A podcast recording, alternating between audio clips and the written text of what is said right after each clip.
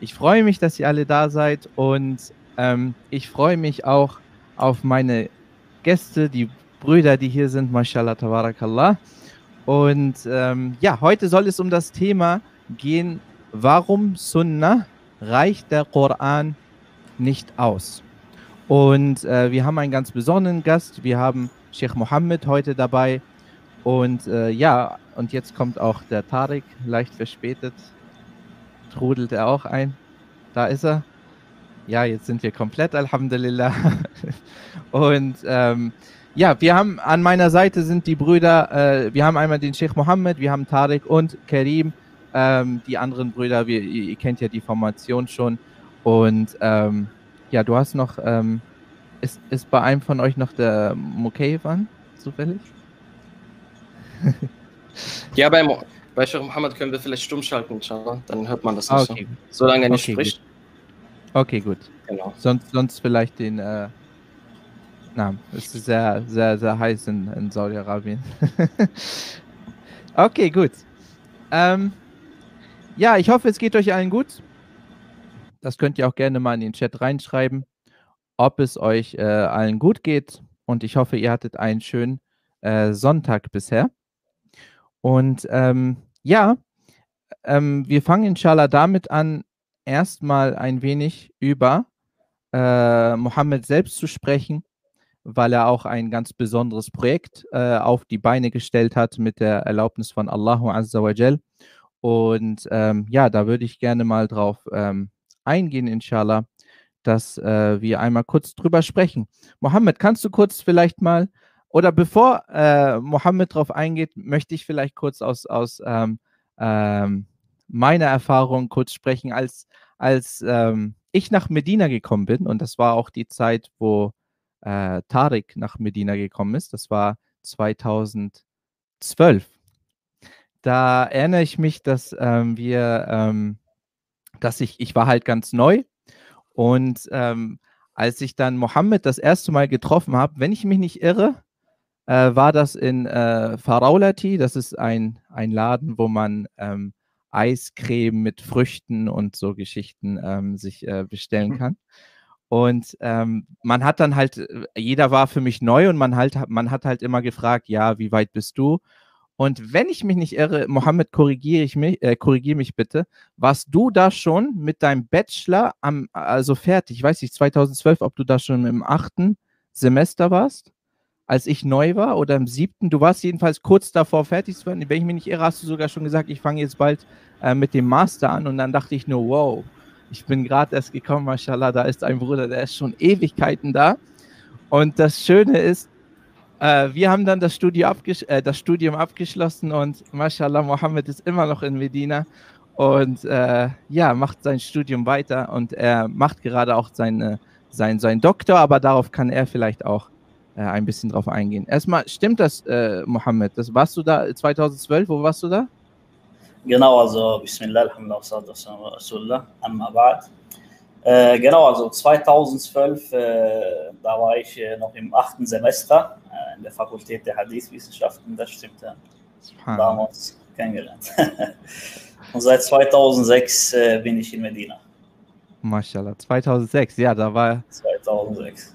Das kann man sich gar nicht vorstellen, Mashallah. Also aus meiner Sicht jetzt was habe ich 2006 gemacht und mashallah, da war der Mohammed schon in Medina. Ja, ähm, erzähl vielleicht, wie, wie ging es dann weiter? Also du hast dann von 2006 bis äh, 12 hast du dann den, äh, äh, den Bachelor gemacht samt Sprachschule, richtig? Genau, also zwei Jahre musste man die Sprachschule absolvieren und dann äh, konnte man äh, die Hochschule, also die Fakultät auswählen. Und äh, da habe ich dann Kulliyat al-Hadith, also Fakultät für Islam und äh, Hadith-Wissenschaften ausgewählt. Und das hat dann vier Jahre lang gedauert, also acht Semester. Und dann musste man eine Prüfung äh, ablegen, um äh, ins Master angenommen zu werden. Mhm. Und äh, Alhamdulillah, durch Allahs äh, Gabe und durch Allahs Hilfe habe ich dann die Masterprüfung äh, bestanden und äh, ja, Master gemacht und jetzt bin ich im, im äh, genau siebten Semester äh, in der Promotion. Mashallah. Und wie, ähm, ich kann mich erinnern, wir waren sogar da. Das war ja noch dann relativ, wo ich, da war ich glaube ich noch in der Sprachschule. Wir waren dabei, als ähm, Sheikh Mohammed seine Masterarbeit verteidigt hatte. Äh, daran kann ich mich auch noch sehr, sehr gut erinnern. Mashallah, das war auch sehr schön. Und es war immer schön für uns als, als quasi neuere Studenten, dass wir immer Geschwister hatten, auf die wir so ein bisschen heraufschauen konnten. So eine Art, dass wir uns daran orientieren konnten und, äh, und uns selber sagen konnten, Mashallah, es gibt Brüder, die haben es so weit geschafft, die, dass sie diesen akademischen Weg wirklich durchgezogen haben und wirklich lernen, wirklich dabei sind. Und das war immer wieder, Alhamdulillah, eine, eine sehr schöne Motivation für uns, dass wir das dann auch durchziehen und inshallah auch äh, weitermachen und, und uns äh, mit auf diesem Weg, inshallah, äh, dass, dass, dass, dass wir weitermachen auf diesem Weg. Und ähm, das heißt, äh, die, die, wann war deine Masterarbeit genau? Also wann, ähm, wann bist du mit dem Master fertig geworden? 2016 war das, Ende 2016 bin ich dann mit dem Master fertig geworden. Ja, ja das hat, äh, ich meine, es gibt ja eine Prozedur, die man äh, hinterlegen muss. Also die eigentliche Masterarbeit hat ungefähr äh, drei Semester gedauert, aber man musste ein Jahr lang äh, Unterrichte besuchen und äh, Hausarbeiten, wissenschaftliche Arbeiten anfertigen. Und das hat dann ein Jahr lang gedauert, also zwei Semester. Und da mussten wir nochmal Prüfungen äh, ablegen. Und äh, dann gab es ein Ichtibar Shamil. Und das war dann was, wie. Was bedeutet das? Damit das bedeutet das ein, Genau, ein, ein, äh, ein allgemeine Prüfung für die ganze Zeit, die du da studiert hast, damit du da auch wirklich ab, äh, überprüfen konnten, äh, wie weit du bist oder wie, wie du mit deinen Informationen da bist. Und äh, ich glaube, wir waren die erste Stufe oder die, das erste Jahrgang, das äh, so eine Online-Multiple-Choice-Prüfung äh, mhm. machten, okay? Und ja, Alhamdulillah, das hat man auch bestanden und dann hat Master angefangen also die, die, die, die Arbeit äh, selber, die Arbeit selber. Und die bestand darin, dass wir äh, ein Tafsir-Buch von äh, Suyuti, der 911 nach der Hijra gestorben ist, äh, rezensiert haben. Das heißt, wir haben alte Manuskripte äh, genommen und äh, gefunden. Und diese haben wir dann abgeschrieben, also in, der, in einer heutigen konformen Zeit, also die Schrift, die jeder dann lesen kann. Und äh, dann haben wir die Hadith, also die Überlieferung, denn das Buch von Suyuti, Dur al-Mansur, äh, war, äh, beinhaltet ungefähr 35.000 äh, äh, Aussagen der, der Sahaba oder der Tabi'in. Okay, und das haben wir, das haben wir dann alles äh, verifiziert. Und das war natürlich eine Gruppenarbeit, das war eine Gruppenarbeit. Ich glaube, mehr als 70 Studenten haben da teilgenommen. Und die Arbeit äh, ist Alhamdulillah also äh, fertig geworden, aber leider noch nicht äh, gedruckt oder äh, veröffentlicht.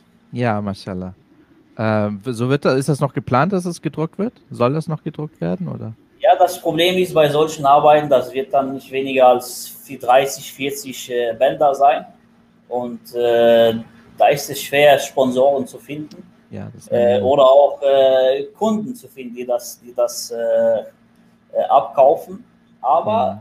die, die, die Arbeiten findet man auf jeden Fall in der Uni und in der Bibliothek, der, in der Hauptbibliothek der Uni und auch in der Bibliothek der, des Fakultäts. Ja.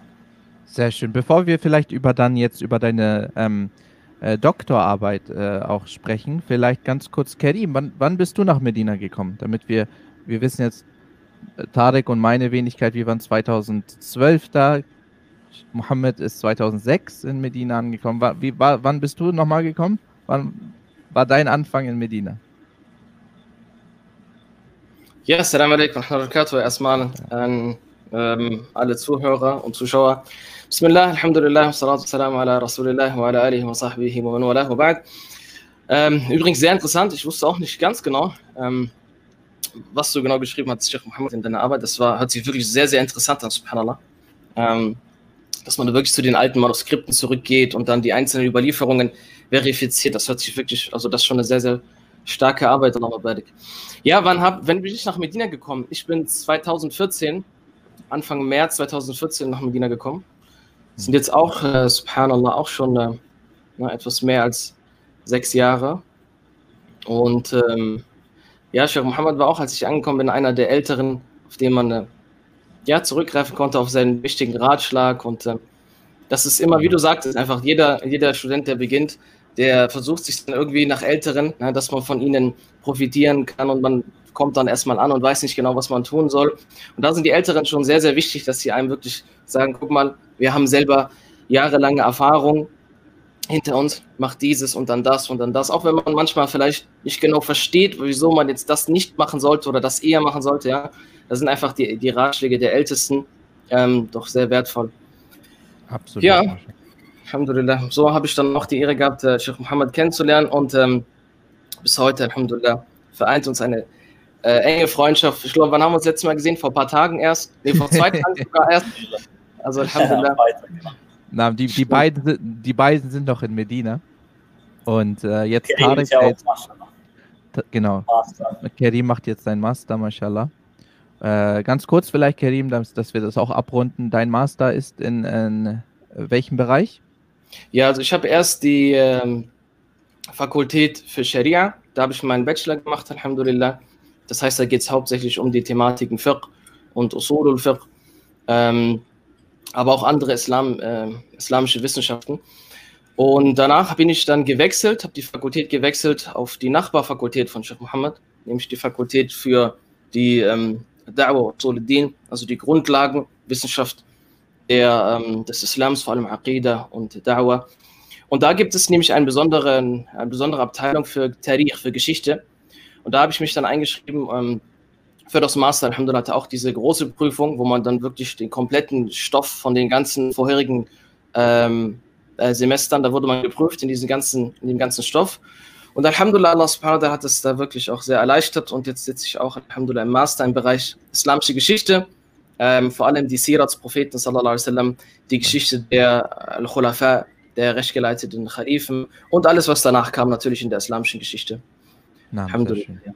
Sehr schön. Alhamdulillah. Ja, kurz zur Info, die beiden sind noch in äh, Medina, mashallah, weil sie halt noch äh, ihr Studium fortführen. Tarek, der jetzt wieder ähm, äh, verschwunden ist, inshallah kommt er wieder. Und meine Wenigkeit, wir sind dann schon wieder, wir haben das Studium abgeschlossen und sind jetzt äh, wieder zurück. Genau. Dann, äh, Mohammed, kannst du vielleicht uns etwas über deine Doktorarbeit äh, erzählen? Wa- Was ist dein Thema? Wir haben jetzt ein bisschen was über deine Masterarbeit gehört. Was ist denn gerade das Thema der Doktorarbeit? Also das Thema der, der Doktorarbeit äh, hängt jetzt äh, eng damit zusammen mit der Islamwissenschaft, also in der, der westlichen äh, Wissenschaften. Und zwar geht es darum, äh, die Orientalisten oder die, die nicht-muslimischen Forscher in den Islamfächern und Bereich oder Wissenschaften, äh, sie haben verschiedene und unterschiedliche äh, Bereiche äh, untersucht, okay? Und dabei hatten sie äh, unterschiedliche Absichten äh, oder auch Ziele. Okay? Und äh, äh, zu, den, zu den Wissenschaftlern oder zu den Bereichen, die, die erforscht wurden, waren natürlich auch die Hadith-Wissenschaften. Äh, auch der Koran wurde äh, erforscht, wurde erforscht. Aber da gab es äh, kein äh, oder gab es nicht viel Spielraum für die Orientalisten, den Koran oder die Authentizität das heißt die, die, die, die Richtigkeit zu kritisieren. Okay? Bei den Hadithen sieht das etwas anders aus. Also da gibt es authentische Hadithe und schwache Hadithe. Und äh, wenn man das jetzt äh, etwas kurz zusammenfassen kann, äh, könnte man sagen, dass, es, dass die Studium der, der, der Orientalisten oder der Wissenschaft, Islamwissenschaftler äh, verschiedene Stufen hatten. Okay? Man könnte sagen, von einem hohen Extrem zu äh, einem niedrigeren Extreme. Das heißt, mal von Anfang an gab es den Orientalisten Gustav Weil, der gesagt hat, äh, es ist eine Pflicht für einen europäischen äh, Historiker, mindestens die Hälfte der Sahel Bukhari Hadithe zu, äh, anzuzweifeln, okay? Also die Authentizität. Und Mhm. äh, dies entwickelte sich dann weiter, bis dann ein bekannter, äh, auch deutscher Orientalist, Ignaz Goldziher, äh, der erste sozusagen gewesen ist, der wissenschaftlich oder akademisch nach europäischen Werten die Hadithe untersucht hat. Und da hat er ein Buch geschrieben, äh, Mohammedanische Studien. Und äh, dieses Buch basiert, äh, ist, äh, hat zwei Bänder. Das zweite Band äh, hat, mir der, hat er der Hadithe gewidmet, okay? Und mhm. im Allgemeinen geht es darum, dass Hadithe, dass Hadithe angezweifelt werden und dass die Methode, dass die Methode der äh, muslimischen klassischen äh, Hadith-Gelehrten nicht ausreichend sind, um äh, die Authentizität der, der Hadithe zu, zu überprüfen oder sie äh, festzustellen. Das ist seine, seine Botschaft quasi. Das ist seine Botschaft und wie hat man dann diese ganzen Hadithe, die, was macht man, also wie erklärt man äh, die ganze große Anzahl, die sagen, dass diese Hadithe später erfunden worden sind aufgrund von politischen äh, Auseinandersetzungen oder auch äh, äh sek sektiererische Auseinandersetzungen und so weiter und so fort. Und dann gab mhm. es, also diese Entwicklung der, der, der westlichen Islamwissenschaft äh, hat immer weiter stattgefunden, bis wir einen zeitgenössischen äh, Hadith-Gelehrten äh, oder Islamwissenschaftler hatten, namens Harald Moski. Äh, der ist letztes Jahr gestorben mhm. und der hat diese Aussagen der vorherigen Orientalisten widerlegt okay, und gleichzeitig äh, mehr oder weniger, äh, ja, wie, kann man sagen, äh, die muslimischen Hadith-Gelehrten äh, äh, zugesprochen und denen äh, mehr oder weniger Recht gegeben, aber, aber in einer anderen Art und Weise. Das heißt, er hat die Authentizität nicht verleugnet, sondern es wird gesagt, dass er eine, eine Methodik äh, entwickelt hat, wie man jetzt Hadith überprüfen kann, unabhängig von der Methodik der Hadith-Gelehrten. Und das mhm. Thema meiner Dissertation ist jetzt, ich untersuche seine Methodik und vergleiche diese Methodik mit der Methodik der, der äh, klassischen Hadith-Wissenschaften und äh, ja, überprüfe dann diese unterschiedlichen äh, Zugänge. Das ist jetzt äh, genau das Thema, das ich jetzt, womit ich mich jetzt äh, beschäftige, genau. Das klingt unheimlich wichtig und auch unheimlich interessant. Und äh, jetzt äh, können wir direkt dann auch ähm, weitergehen. Und zwar hast du, mashallah tabarakallah, wir äh, können das hier mal ähm, einblenden. Ähm, ja, Tarek ist wieder da. Ja, endlich, finally. Mit einer anderen Kamera. Ah, mashallah. Ist, sieht doch, ist alles gut. Mashallah. gut. Ähm, ja, und zwar gibt es seit einiger Zeit die wunderschöne und wichtige Seite www.hadithwissenschaften.de. Und ähm, ich würde Mohammed gerne fragen, wie, kommt, wie kamst du überhaupt auf die Idee, so ein Portal zu erstellen? Und ganz kurz, ganz kurz, worum geht es da? Warum ist dieses Projekt so wichtig? Also wie es dazu kam, also ich muss ehrlich, ehrlich, äh, ehrlich sein, also das kam eigentlich ganz spontan. Die Idee, äh, Hadithe, also Nutzen und Verweid über die Hadithe zu geben, kam eigentlich ganz spontan.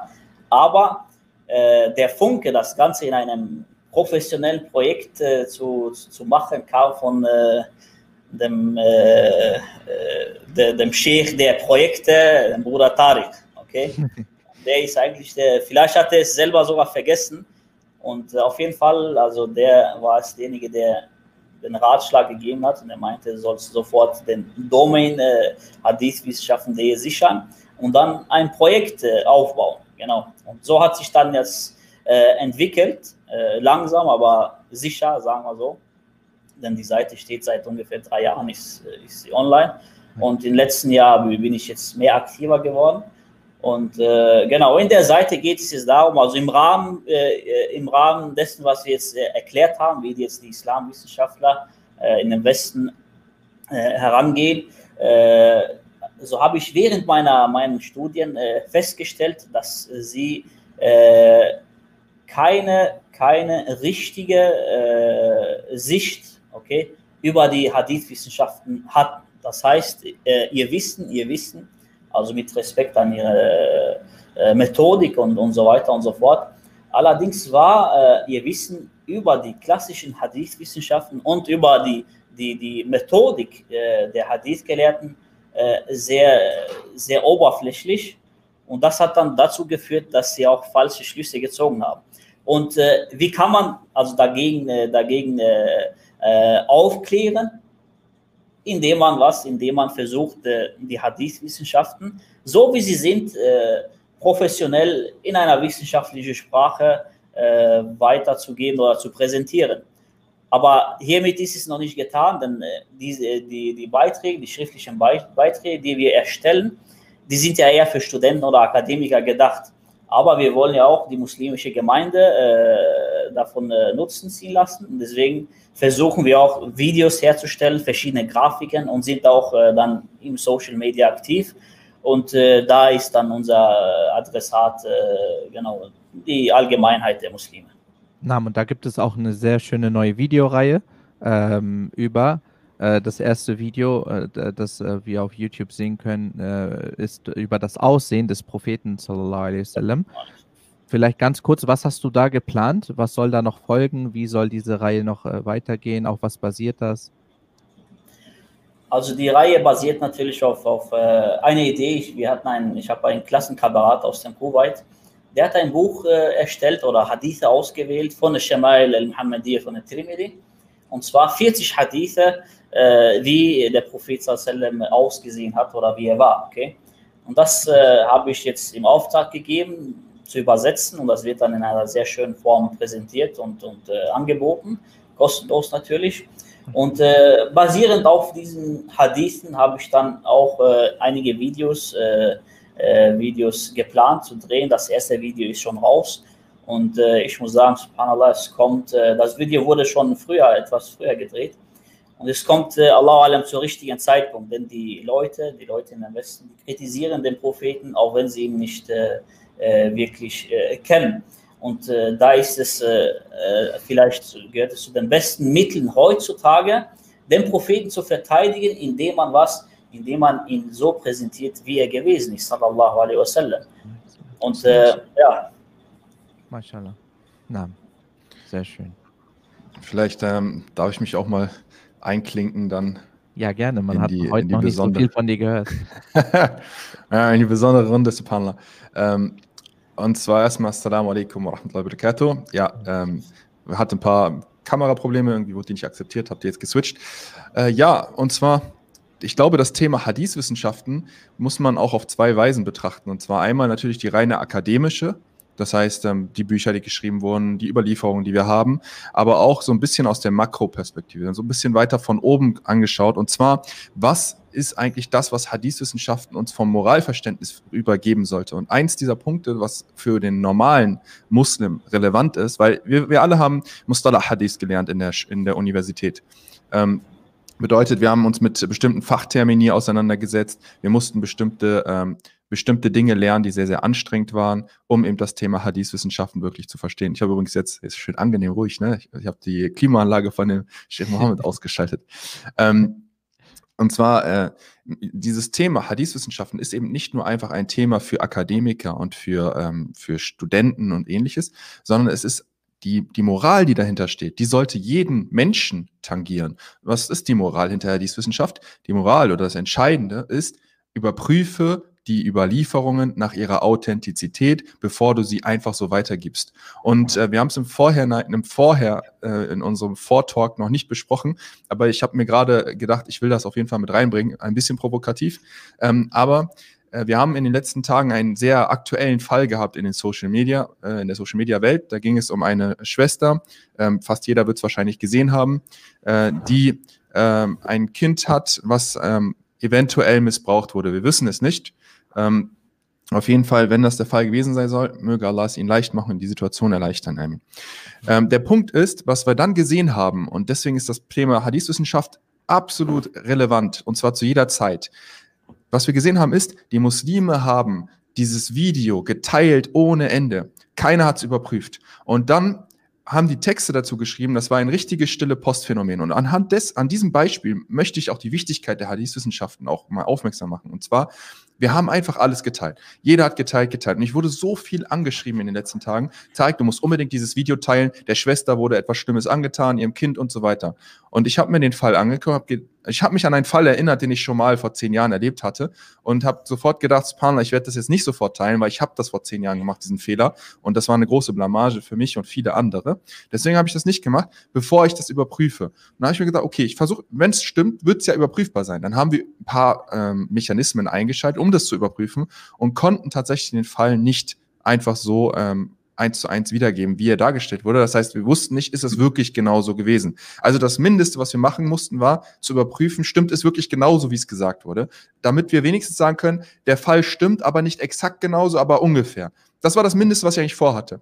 Und dann kam aber heraus, dass andere Leute auf einmal dieses Video geteilt haben und Informationen weiterverbreitet haben, die gar nicht gestimmt haben. Ja, wie zum Beispiel, wie gesagt, wer den Fall kennt, da ging es dann darum, dass erst nach sechs Tagen die Überprüfung gekommen ist, dann kam aber später raus, dass es doch am selben Tag war. Wer es genau angeguckt hat, das Video, der wusste das auch schon, etc. Das heißt, wir haben ein stille, stille Postphänomen, was darauf basiert, dass die meisten Leute, die es geteilt haben, gar kein Arabisch können, das Video gar nicht geguckt haben ähm, und dann von irgendwelchen unseriösen Quellen sich informiert haben und das dann weiterverbreitet haben. Und das ist Hadith-Wissenschaft, dem entgegenzuwirken. Wenn wir, ähm, ich weiß nicht, Sheikh Mohammed, laut Hadith-Wissenschaft, wie würde man so etwas äh, einstufen, so eine Überlieferung? Was ist das noch? ist das, ist das Sahih, ist das Hassan? Ähm, wir wissen es am Ende nicht, aber es ist mindestens live. Es ist mindestens live. Ob, ob, es am Ende, was da alles hintersteckt und so weiter, können wir nicht zu sagen. Den Fall müssen wir überprüfen. Aus dem Recht der Schwester gegenüber müssen wir das überprüfen. Wie gesagt, das ist auch wichtig, dass da wirklich Wahrheit geschaffen wird. Aber was, mir geht es auch nicht um den Fall, sondern mir geht es um die Herangehensweise der Muslime, dass sie diese wichtige Tradition, und zwar Quellen zu prüfen, vernachlässigt haben. Wir werden alle keine Hadith-Wissenschaftler werden in den nächsten 10, 20 Jahren wahrscheinlich, außer Sheikh Mohammed inshallah und seine, äh, seine Schüler. Aber wir werden wahrscheinlich alle keine tiefgehenden Hadith-Wissenschaftler werden, auch äh, die Zuschauer. Und das verlangen wir auch gar nicht. Und wenn wir über Hadith-Wissenschaften reden, wollen wir das auch gar nicht, dass das alle werden. Das ist unrealistisch. Aber wenn wir schaffen, das Mindset der Muslime zu poolen, und zwar darauf, dass sie bitte ihre Quellen über, überprüfen, dann haben wir so viel geschafft. Das wäre schon ein Riesenerfolg. Deswegen war das Projekt für mich immer ein riesenwichtiges Projekt. Und deswegen interessieren sich die Universitäten auch so stark dafür. Sheikh Mohammed, vielleicht kannst du was dazu sagen. Ähm, das Thema ist sehr relevant, ein, äh, auch an den Universitäten. Ja, also wenn ich jetzt kurz vorher an den Punkt äh, anknüpfen kann, äh, wir haben ja in, im Koran eine, eine Aufforderung dazu, äh, die Nachrichten zu überprüfen. Und Allah sagt in Ja'akum fasikum binabayin fatabayinu und in einer Lesart fatathabbatu. Das heißt, wenn ein Frevler, das heißt, wenn jemand kommt, dessen äh, äh, Integrität äh, man nicht kennt, ob er jetzt glaubwürdig ist oder nicht, mit einer, mit einer Nachricht kommt, so soll man was, soll man das Mindeste tun, äh, zweifeln erstmal und dann die, die Nachricht überprüfen. Und das ist jetzt nicht nur in Hadith-Wissenschaften, sondern auch äh, in jedem Bereich. Und äh, dann ist es, äh, dann gibt es auch verschiedene Aussagen der, der, äh, der Gelehrten, äh, und zwar gibt es eine Aussage, äh, in der gesagt wird, an zwei Dingen äh, nützt es nicht, äh, Husn zu haben. Das heißt, äh, äh, gutgläubig zu sein, okay, und ohne das zu überprüfen. Und zwar äh, Hadithe, Überlieferungen und Überlieferungen und äh, bei den Richtern, bei den Zeugenaussagen. Da reicht es nicht aus, dass man was einfach den Zeugen einfach glaubt. Auch bei den Hadithen. Deswegen die, die Grundeinstellung war, dass die Gelehrten, dass die, die muslimische Gemeinschaft an diesen äh, Hadithen erst gezweifelt haben oder sagen wir nicht gezweifelt, sondern äh, die Sache überprüft haben. Okay? Und äh, das soll natürlich auch, das soll natürlich äh, der Muslim auch äh, in jedem äh, äh, Bereich seines Lebens haben. Und es gibt eine Überlieferung, in der der Prophet sallallahu alaihi wasallam sagt, كفى بالمرء كذبا أن يحدث بكل ما سمعه. Das heißt, es reicht für einen, für einen Diener, für einen Menschen, äh, als Lügner bezeichnet zu werden, dass er äh, darüber spricht, was er über, über alles hört. Das heißt, er spricht über alles, was er hört. Das reicht schon, ihn als, als, als äh, eine Eigenschaft des Lügners zu geben. Das heißt, die Überprüfung der, der, der, der, der Nachrichten ist sehr wichtig. Und dieses Mindset, was, was Tarek dann hier äh, erwähnt hat, das ist natürlich gehört auch zu unseren Zielen. Der zweite Punkt, was jetzt äh, hinsichtlich der Universitäten äh, angeht. Also langsam fängt das Projekt auch äh, da äh, bekannter zu werden. Ich persönlich habe unterschiedliche also Kontakte mit verschiedenen äh, Akademikern, seien es Muslime oder auch äh, Nicht-Muslime, und äh, stelle die Seite vor oder das Projekt äh, vor. Und äh, genau, und ich erhalte auch des Öfteren E-Mails privat, also in der, in der Hadith-Wissenschaften-Seite, die verschiedene, verschiedene Anfragen haben sei es nach Quellen suchen, sei es auch nach Vorträgen. Und Alhamdulillah, übermorgen haben wir dann einen, einen Vortrag mit der äh, muslimischen äh, Hochschulgruppe äh, in Frankfurt, also in der Universität Goethe. Na, sehr schön. Ähm, ich denke, vor allem auch äh, heutzutage in der, in der Zeit von äh, Social Media ist es umso wichtiger, dass man auch, weil so viele Nachrichten jeden Tag werden, werden ständig Informationen verbreitet, dass man da auch vorsichtig ist und nicht einfach alles teilt. Jetzt ist aber vielleicht ganz kurz ähm, die Frage, heißt das, dass wir jetzt alles und jeden und jede Aussage in Frage stellen? Also was ist ein gesundes Verständnis von, vom Vertrauen, wenn, wenn, wenn jemand zu uns kommt und etwas erzählt? Heißt das, dass jetzt, dass wir jeden, äh, der jetzt kommt und uns etwas erzählt, dass wir das sofort in Frage stellen und, und überprüfen? Wie, wie, wie findet man da einen äh, gesunden, einen gesunden Mittelweg äh, zwischen Vertrauen und das gute Denken über einen Muslim, das ja vorhanden sein sollte, aber trotzdem, dass man auch nicht alles glaubt. Ähm, na. Geht die Frage in die Runde? die Frage geht in die Runde. Wer will was sagen? Ich glaube generell ähm, ist es äh, sehr, also es gibt ähm, noch einen Punkt noch dazu, ähm, der auch erlaubt ist, wo man äh, hinterfragen sollte oder wo man sozusagen über eine Person reden darf, ist zum Beispiel das Thema Heirat. Das heißt, wenn nach jemandem gefragt wird, der heiraten möchte, dann, ähm, dann darfst du auch fragen, was, was ist das für eine Person, was für Taten hat er gemacht, wie ist er so drauf. Ähm, es gibt bestimmte Dinge, also Heirat, ähm, Islam, ja, beim Islam, wenn jemand über den Islam redet, darfst du fragen, wo hat er studiert. Ähm, bei dem Thema juristische Fälle, genau die drei Punkte sind so die, die wichtigsten äh, bekannten Fälle, wo man auch nachfragen darf, äh, stimmt das wirklich, wer ist das, der das sagt und so weiter. Da ist so ein Misstrauen auch erstmal wichtig. Ähm, aber bei so Fällen, wenn jetzt ähm, jemand zu dir kommt und er hat ein Problem, dann solltest du versuchen, natürlich dieses Problem für ihn zu klären. Du sollst nicht von vornherein sagen, nein, ich glaube dir nicht. Ähm, und vor allem das Gefühl, das du der Person gibst äh, ist sehr, sehr wichtig, dass du ihr nicht sagst, ey, ich glaube dir nicht, du bist nicht, äh, du bist nicht authentisch, sondern wenn man sowas prüft, dann ähm, mit Respekt. Es gibt aber gerade in der, also die Hadith-Wissenschaftler generell, es gibt immer so einen Streit, ich weiß nicht, ob die Leute das wissen, es gab immer einen Streit zwischen den Leuten der, äh, der Fiqh-Wissenschaft und den Leuten der Hadith-Wissenschaft, so eine ähm, Diskussion immer. Ähm, und die Hadith-Wissenschaftler werden immer als die härteren dargestellt und die Fiqh-Wissenschaftler als die leichtere, weicheren. Ja, das äh, sorgt dafür, dass ähm, ein, woher das jetzt kommt, Allahu alim, aber es gibt eben die Wissenschaft in Hadith-Wissenschaft, dass man manchmal auch hart aussortieren muss. Und äh, es gab einige ähm, Hadith-Wissenschaftler, Gelehrte, große Gelehrte aus der damaligen Zeit. Wenn du Aussagen von ihnen liest, wie sie über Menschen geredet haben, denkst du, subhanallah. Ja, ähm, und weil es manchmal wichtig ist, manche Menschen ähm, innerhalb der Islamwissenschaft auch zu, auszusortieren, dass sie eben in diesem Bereich nicht sagen dürfen. Ja, das ist sehr, sehr wichtig, äh, weil wenn jeder Hans und Franz über die Religion anfängt zu reden, dann hast du ein viel größeres, ähm, viel größeres Problem, als wenn ähm, als wenn du jetzt immer einen auf freundlich machst. Das heißt, in der Hadith-Wissenschaft gibt es diese Tendenz, auch öfter mal ein bisschen hart zu sein. Vielleicht kann Sheikh Mohammed was dazu sagen. Und wir in der, äh, wir sind jetzt eigentlich alle äh, von, von dem Studiengang der Rechtswissenschaften und wir tendieren eher dazu, ein bisschen leichter zu sein. Das heißt, wenn jemand zu uns kommt, dass wir sagen, okay, guck mal, es gibt hier noch eine andere Meinung, vielleicht kann man das für dich so und so, ja, diese Richtung. Ja, das war, was unsere Lehrer gesagt haben. Und die Hadith-Wissenschaftler haben eine gewisse Härte und das ist sehr wichtig, weil sie mit Quellen arbeiten. Und in der Quellenarbeit darfst du dir solche Sachen einfach nicht erlauben. Also muss man da auch wieder unterscheiden, wie man mit sowas umgeht. Vielleicht, äh, Mohammed, vielleicht kannst du da eine Anekdote erzählen oder ähnliches, wie es da so war mit den Gelehrten in der damaligen Zeit. Also ja, was man hier sagen kann, also ich persönlich denke, ja, es, es gibt diesen Streit, äh, also äh, unter den Hadith äh, Gelehrten und unter den äh, Gelehrten oder auch unter den Historikern, okay, was der, was, was der Authentizität anbelangt. Aber wenn man jetzt äh, sich die, die, die Aussagen näher anschaut und, und äh, besser untersucht, so wird man vielleicht auf, auf das Ergebnis äh, kommen. Und das hatten wir auch, das mussten wir auch in der, in der Masterarbeit beachten, denn äh, die, die Aussagen der, der Sahabe, der Tabi'in in, in Tafsir, in Koranerläuterung, äh, sind ja nicht alle authentisch, okay? Trotzdem hat man davon profitiert.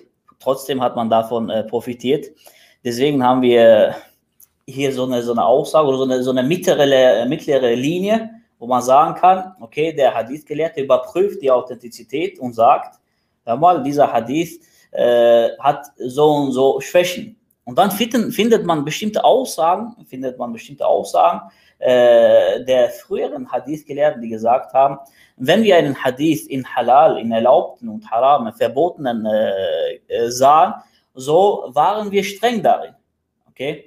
Und wenn wir aber in Dingen, die jetzt äh, anspornen, motivieren, Gutes zu tun oder jemanden dazu bringen, äh, Allah zu fürchten, so waren wir, na, so hatten wir nicht die gleichen strengen Regeln äh, bei, der, bei dem Urteil, okay? Und äh, um das jetzt zusammenzufassen, könnte man sagen, der Hadith-Gelehrte, der stuft äh, die Überlieferung ein. Das heißt aber nicht, das heißt aber nicht, dass äh, der Historiker oder der, der Fiqh-Gelehrte davon nicht profitieren kann, wenn jetzt die, die Einstufung äh, negativ ausgefallen ist. Das heißt, wenn man sagt, es ist ein schwacher Hadith, hat so und so äh, Mängel. Das heißt jetzt nicht, dass man was, dass man davon nicht profitieren kann. Wovon man nicht profitieren kann, ist, äh, sind äh, erlogene Hadithe oder auch sehr schwache Hadithe. Und wenn wir jetzt sehr schwache Hadithe sagen, so meinen wir damit, dass die Wahrscheinlichkeit, dass die Wahrscheinlichkeit, dass es doch authentisch sein könnte, sehr gering ist. Und man hat auch äh, unter den äh, Hadith-Gelehrten auch verschiedene Stufen, also verschiedene Stufen von äh, von Härte, wenn man so, wenn man so sagen kann. Okay? So gibt es äh, Gelehrte oder Hadith-Gelehrte, die sehr streng waren, zum Beispiel der Schu'aba, wenn er einen gesehen hat, der jetzt auf einen Esel geritten ist, so war das für ihn ein X. Ne? Der hat ihn dann nicht mehr als vertrauenswürdig gesehen. Warum? Und, äh, warum? Weil es die, weil es, ja, wie sagt man, die, die, die Adat, also die, die wie jetzt jemand, der auf der Straße essen würde, okay, oder etwas tut, was in der allgemeinen Öffentlichkeit nicht, sich nicht ziemt, okay. Und für einen Überlieferer der Hadith des Propheten, sallallahu alaihi wasallam, äh, hat es sich nicht gezählt, jetzt auf einen Esel zu reiten, äh, laut Schurbe. Aber das haben natürlich, dem haben die, die anderen Gelehrten nicht, äh, nicht äh, zugestimmt, okay. Und so hat man die mittlere Stufe, und das ist eigentlich die Stufe von Imam al-Bukhari, Imam Muslim, äh, in den meisten Fällen, äh, die dann nicht zu streng waren, aber auch nicht zu, zu einfach mit der Einstufung der Gelehrten. Und dann hat man einige Gelehrte, die sehr einfach waren. Das heißt, sie haben gesagt, solange der, dieser Person äh, vom Äußeren her einen guten Eindruck macht und, er, und wir nicht das Gegenteil bewiesen haben, so gilt er für uns als, als äh, äh, zuverlässig. Genau. Sehr schön. Vielleicht noch ganz kurz, Nurit, ganz kurz zu deiner Frage, die du gestellt hattest, ob man jetzt wirklich ne, grundsätzlich alles mit Kritik begegnen muss, keine Aussage mehr annehmen kann, egal von welcher Person. Das ist natürlich nicht so. Und deswegen, was sehr wichtig ist, auch ein sehr, sehr großer Punkt, wo die Hadith-Wissenschaftler sehr großen Wert drauf legen, ist, dass sie die Biografie der Überlieferer durchleuchten. Und das ist eine Sache, die den Islam auszeichnet im Vergleich zu allem anderen, was existiert. Und vor allem die Gelehrten der Hadith-Wissenschaft. Denn, ähm, da kann Sheikh Muhammad natürlich zustimmen, sie haben diese Wissenschaft, ja, Ilm rijal die Wissenschaft der Überlieferer oder Al-Jarh wa Ta'dil, wo die Leute positiv oder negativ eingestuft wurden, herab, also dass sie authentisch sind oder eben nicht, dass sie schwach sind und so weiter. Also da wurden wirklich, da gibt es Bücher, vielleicht diejenigen, die sich nicht so sehr mit Hadith-Wissenschaft ähm, beschäftigt haben, die wissen gar nicht, wie phänomenal diese Wissenschaft eigentlich ist, ja. Dass die Gelehrten dort Bücher geschrieben haben von zigtausenden Personen und die werden durchleuchtet, die Biografie wird durchleuchtet. Und da fallen dann nun Sachen auf, ja, wie die Person ist, ob sie eine rechtschaffene Person ist oder ob sie zum Beispiel in der Öffentlichkeit sündigt oder ob sie schon einmal gelogen hat in einem Hadith oder ob er die Hadithe manchmal erzählt und manchmal nicht so viel, nicht so ein gutes ähm, ja, er kann sich Sachen nicht so gut merken, deswegen verwechselt er ne, ein paar Wörter zum Beispiel. Also das ist wirklich sehr, sehr, sehr detailliert. Und deswegen auch zu der Frage, es kommt, es geht nicht darum, dass wir Khabarul Wahid, die Botschaft, die uns von einer Person erreicht, dass wir sie komplett ablehnen, dass wir sie grundsätzlich ablehnen, darum geht es gar nicht. Sondern es geht eher darum, was für eine Person ist es. Das heißt, wenn wir eine Person haben, die ist bekannt für Religiosität, für Rechtschaffenheit, ja, dann ähm, ist das natürlich ein ganz anderer Stellenwert als eine Person, wo man sowieso weiß, der hat mich schon 50 Mal belogen. Wenn der mir etwas sagt, ist natürlich was ganz anderes. Deswegen, es heißt, es gilt hier zu gucken und nicht verallgemeinern. Nö, man da muss jetzt bei jeder Sache kritisch sein. Oder man darf wiederum alles annehmen. Deswegen immer diese beiden Extreme, das sind immer die negativen. Und der goldene Weg liegt wie so oft immer in der Mitte dann. Vielleicht noch dazu kurz. Sehr gut. Ähm, damit wir jetzt ähm, äh, nach diesen schönen Punkten äh, dass wir einmal wieder zu unserem Thema kommen, zu der Überschrift, warum Sunnah reicht der Koran nicht aus? Und bevor wir jetzt hier einmal ähm, in die Thematik äh, eintauchen, als äh, hier als nochmals äh, als Einleitung, Sunnah. Und da bitte ich euch auch einmal im Chat einmal zu schreiben, was bedeutet denn eigentlich Sunnah? Ja, welche, welche, was, was bedeutet Sunnah? Was kennt ihr? Und äh, da wollen wir nämlich drauf eingehen, was bedeutet eigentlich Sunna? Weil wenn wir davon sprechen, äh, warum folgen wir das Sunna, sollten wir überhaupt erstmal wissen, was, was bedeutet denn eigentlich das Wort Sunna? Und äh, ja, schreibt mal bitte im Chat, äh, was ihr kennt. Das ist und, auch sehr wichtig äh, und das und richtig, nur ja. das zeichnet auch die islamischen Gelehrten durch alle Wissenschaften aus, dass sie erst einmal definieren, worum geht es überhaupt. Ja, genau, damit wir, genau, damit, Genau, es ist auch immer sehr wichtig, das ist auch immer oft ein Problem, wenn, wenn Leute über etwas diskutieren, dass die Grundlage überhaupt gar nicht stimmt und dass die, dass man teilweise aneinander vorbeiredet, dass man gar nicht weiß, äh, dass man gar nicht definiert hat, was ist denn jetzt eigentlich das Thema, über das wir sprechen. Und äh, na, wir gucken mal hier, was hier geschrieben worden ist. Ähm, Turpikai sagt der Leit oder ja genau, der Leitfaden des Lebens, Lebensweg vom Propheten sallam, wurde auch erwähnt. Was haben wir noch? Die Handlung des Propheten sallam, äh, Lebensweg war jetzt, äh, ja, das war auch. Mhm. Die Frage was? ist auch gemein gestellt, weil man kann sie gar nicht richtig beantworten.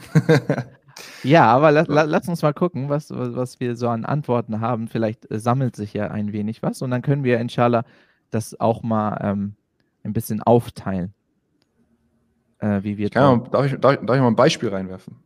Warte ganz kurz. Ja, sofort. Genau, hier noch, es ist der Lebensweg des Propheten und somit unserer Lebensweg. Ja, gerne ein Beispiel. Nee, ich muss noch drüber nachdenken. Okay, gut. ähm, na, die Art des Lebens. Na, nur, wir, hier sind nur zwei, drei, die kommentieren. Was ist mit den anderen, mashallah? Wir haben hier ein paar mehr als drei Leute im Chat. Aha, Handlungsweisen des Propheten, die es wert sind zu folgen. Okay.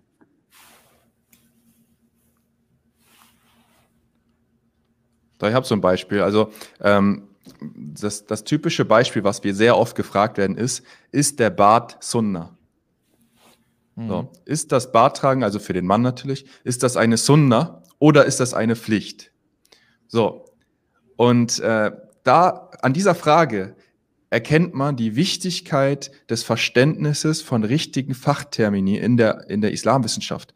Weil das Wort Sunna kann richtig sein, kann falsch sein, je nachdem, ich glaube, da wird gleich drauf eingegangen, was damit gemeint ist.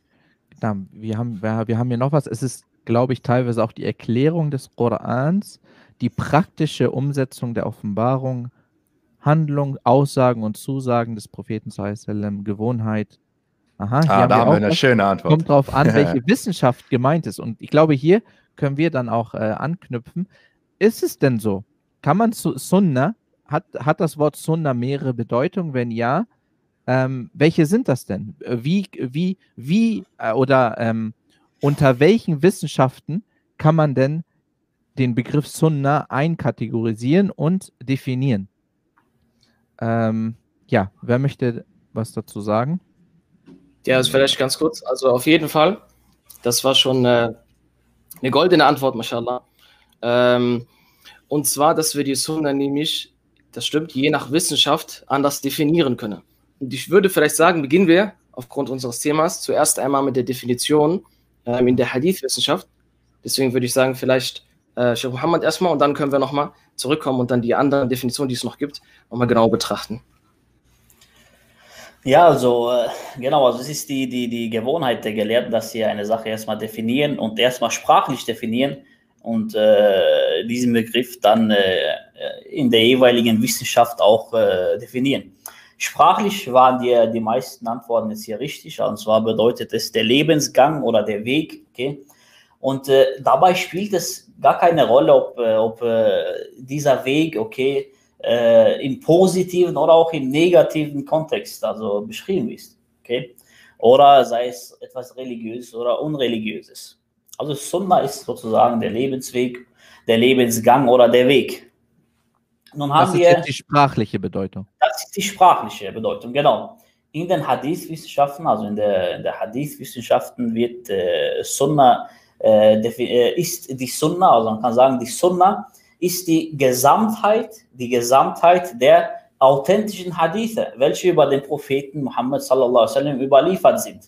Und äh, dazu gehören seine Worte, seine Handlungen, äh, die dem Propheten zugeschrieben wurden, oder das, was er stillschweigend geschehen ließ. Also etwas wurde in seiner Abwe Anwesenheit äh, getan und äh, der Prophet sallam, äh, äh, kommentierte es nicht. Okay, das gehört auch zur Sunna. Oder auch äh, die, die Aussagen über seinen körperlichen und charakterlichen Eigenschaften gehören auch zu der Definition der Sunna im Bereich der, der Hadith-Wissenschaften auch Berichte über, äh, über den Propheten, bevor er die erste Offenbarung bekommen hat. All das gehören, all das äh, äh, gehört äh, zur Sunna und die Gesamtheit dieser authentischen äh, Überlieferungen gehören zur Sunna. Und hier möchte ich auf einen ganz kurzen Punkt hinweisen, und zwar hatte ich vor kurzem eine, eine äh, Konversation mit, äh, mit jemandem, der mir geschrieben hat, die Sunna ist äh, nicht authentisch. Okay? Und äh, hier fängt schon das Problem an, dass er eine falsches, ein falsches Verständnis von der Sunna hat. Denn wenn wir Sunna definieren, so ist, so ist die Sunna die authentischen Hadithe des Propheten sallallahu alaihi wasallam und nicht etwas, was unauthentisch äh, überliefert worden ist. Okay, ich weiß nicht, ob der, der dieser Punkt jetzt äh, äh, klar geworden ist. Also die Sunna ist es sind alle Berichte, sind alle Berichte, die äh, dem Propheten sallallahu alaihi wasallam äh, authentisch zugeschrieben werden. Dann gibt es natürlich in jedem Bereich, wie jetzt äh, die anderen Geschwister anknüpfen werden, einige feine Unterschiede, je nachdem, wie sie verwendet werden. Genau. Na, sehr schön. Also das ja. war jetzt die Definition entsprechend der, der Hadith-Wissenschaft, ja, wenn wir den Begriff Sunna erwähnen und äh, wir äh, erwähnen ihn im Kontext der Hadith-Wissenschaft, dann ist das damit gemeint. Äh, Kerim, wie kann man den Begriff Sunna denn noch erwähnen? Und äh, was ist ja. dann damit gemeint? Genau, also wir können ähm, den Begriff Sunna auch in der Wissenschaft von Usulul Fiqh definieren. Usulul Fiqh, erstmal was damit gemeint? Das ist die Wissenschaft der Grundlagen des Fiqh. Also in Usulul Fiqh geht es jetzt sehr simpel erklärt darum, was für Beweise haben wir eigentlich in der Religion, also Koran, Sunna, Ijma', ne, der Konsens der Muslime, Qiyas, Analogieschluss und andere. Was für Beweise haben wir allgemein gesagt in Religion? Und wie können wir aus diesen vorhandenen Beweisen jetzt die Urteile ab? Also was für Methodiken, was für Prinzipien wenden wir an, um am Ende von einem Beweis zu einem islamischen Urteil zu gelangen? Ja? Und dann beschäftigt sich Usul Fiqh aber auch noch mit der Person, dem Mujtahid, also dem Gelehrten, der diese Arbeit nachgehen darf, also der, die, der aus einem Beweis ein Urteil ableitet. So, das war ganz kurz jetzt zusammengefasst Usul Fiqh. Und Usul Fiqh hat auch, da findet auch der Begriff Sunna, den finden wir auch in Usul Fiqh vor, aber hier ist es etwas spezifischer, etwas kleiner definiert als in der Hadith-Wissenschaft. Denn hier bedeutet der Begriff Sunna all das, was überliefert wurde, oder das, was überliefert wurde über den Propheten sallallahu alaihi wasallam, in Bezug auf seine Aussagen, seine Taten und das, was er stillschweigend ähm, erlaubt hatte. Das, was er, ähm, wo er zugestimmt hatte, stillschweigend. Okay, das heißt, diese Definition ist jetzt etwas kürzer. So sind zum Beispiel die Eigenschaften des Propheten sallallahu alaihi wasallam, seien es jetzt körperliche Eigenschaften, wie er ausgesehen hat, oder auch seine charakterlichen Eigenschaften, die sind jetzt nicht mit dabei. Und ähm, dann können wir noch über die Fiqh-Wissenschaft sprechen. Ja, eine weitere Wissenschaft. Und zwar die Fiqh-Wissenschaft. Da geht es jetzt simpel darum, ähm, um die Praxis. Wie bete ich, wie faste ich, wie mache ich dieses und jenes? Die Praxis. Und hier hat der Begriff Sunna eine andere Bedeutung. Und zwar bedeutet Sunna hier, ja, ich gebe jetzt ein paar Synonyme dafür, Mustahab oder auch Mandub. Das sind zwei Synonyme. Und Mandub, An-Nad, bedeutet sprachlich gesehen die Aufforderung zu einer Tat. Dass man zu einer Tat aufgefordert wird. Das bedeutet Sunnah, wenn die Fuqaha, die Fiqh-Gelehrten sprechen, diese Tat im Gebet zum Beispiel ist Sunnah. Dann meinen sie damit, es ist Mustahab.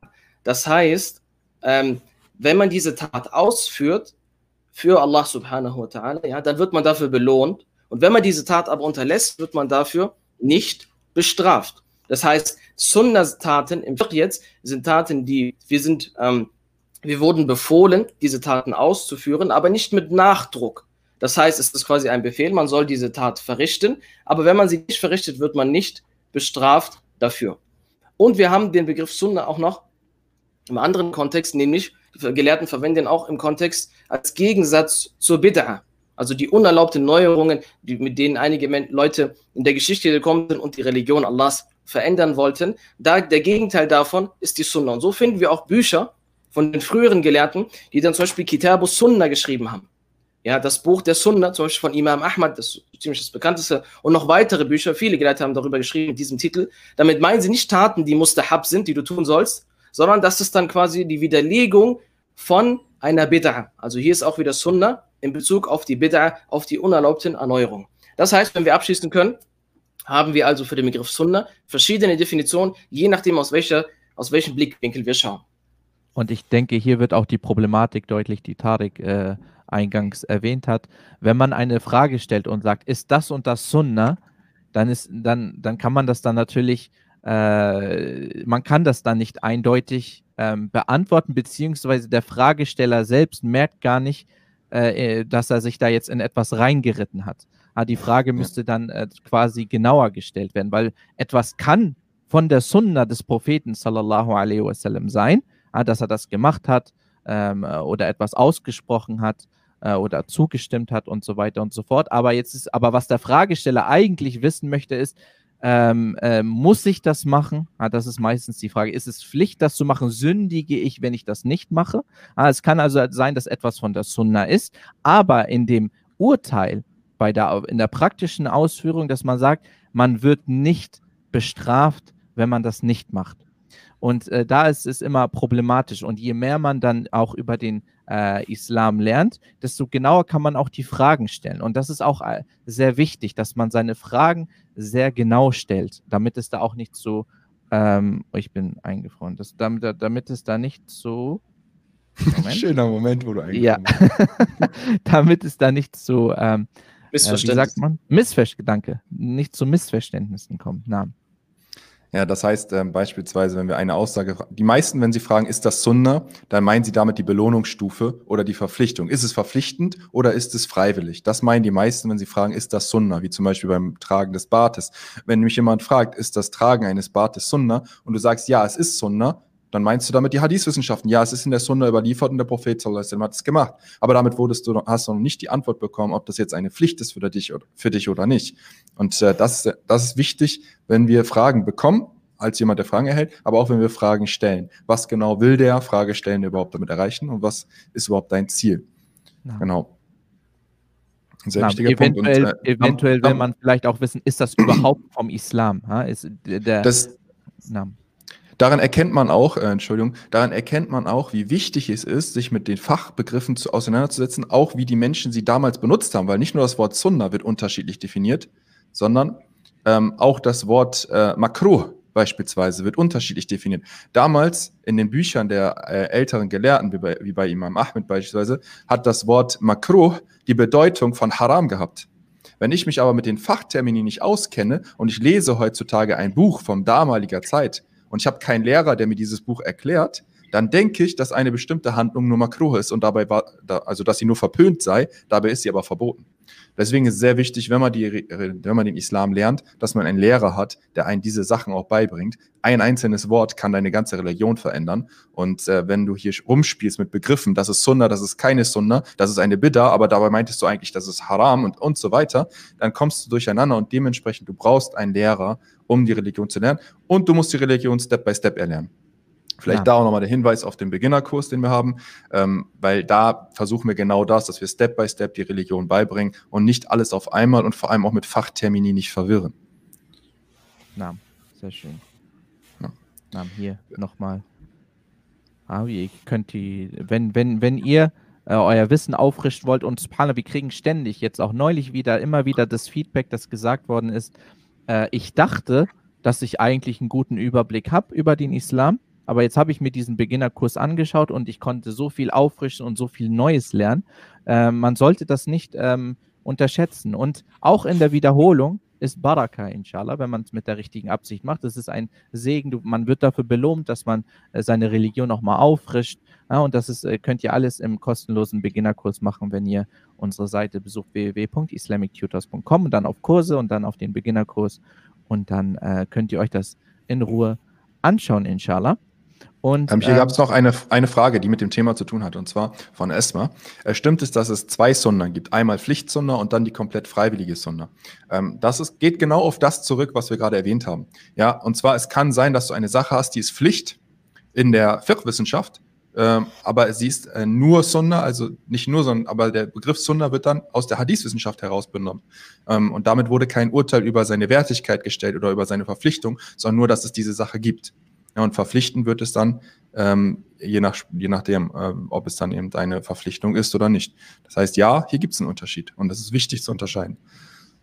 Na, okay, ich, ich friere die ganze Zeit ein hier. Ich weiß nicht warum. Okay, äh, ich kümmere mich gleich darum. Lasst uns inshallah, jetzt nachdem wir inshallah äh, einen äh, Überblick bekommen haben über den Begriff Sunna und wie man ihn definieren kann, äh, lasst uns einmal darauf eingehen, und da kommen wir auch wieder zum ähm, Thema des Live-Talks. Reicht der Koran nicht aus? Warum? Warum Sunna? Warum ist die Sunna so wichtig? Reicht es nicht aus, dass wir nur in den Koran reinschauen und äh, uns angucken, was Allah Azza wa Jal, äh, uns übermittelt hat? Warum ist es wichtig, dass wir auch auf die Sunna achten? Namen. Ja.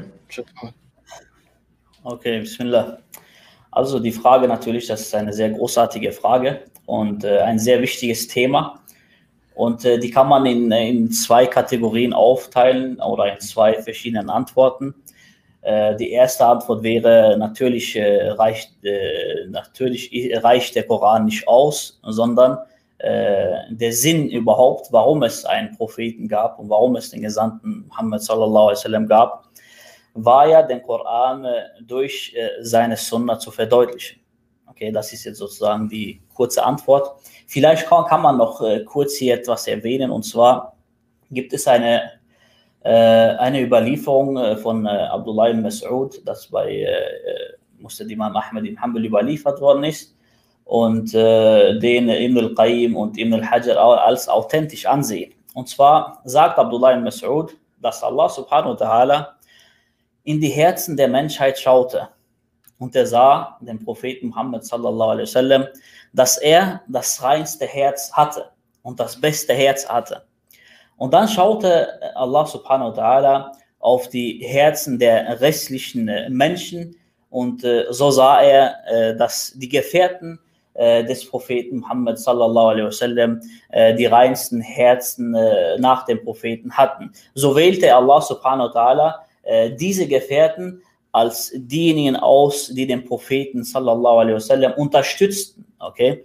Und äh, jetzt zu sagen, dass man äh, diese ganze Geschichte des Prophetentums äh, gar nicht brauchen würde, äh, ist natürlich äh, sehr weit von einem gesunden Mensch Menschenverstand. Okay? Zu sagen, dass wir brauchen nur den Koran und dass der Prophet sallallahu alaihi wasallam nur, nur die Aufgabe hatte, äh, den Koran wiederzugeben. Ich meine, hier könnte man sagen, Allah äh, könnte den Koran in einem Tag offenbaren und äh, alles erklären lassen, was war's. Nein, der Prophet der Koran wurde in einem Zeitraum von 23 Jahren lang äh, offenbart äh, auf, auf einen, wegen einem bestimmten Grund. Und zwar was?